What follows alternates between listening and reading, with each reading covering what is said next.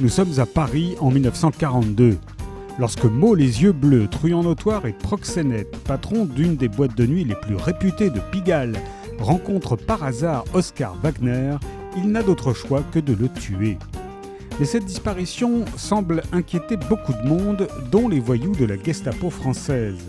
Il apparaît rapidement que Wagner était au centre d'un jeu complexe entre services secrets allemands, Gestapo et même Intelligence Service.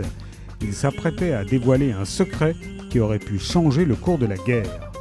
Quel est ce secret Et qui est vraiment Lizzie van der Jagt, la mystérieuse secrétaire de feu Wagner?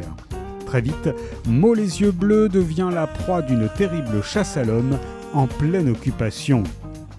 Oscar Wagner a disparu est le premier tome d'une série de thrillers historiques mettant en scène Mo les yeux bleus et Lizzie Beresford, espionne de l'intelligence service.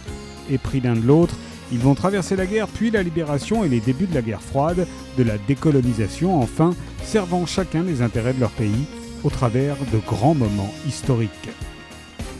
Oscar Wagner a disparu de Jean-Christophe Porte et paru chez Hugo Thriller.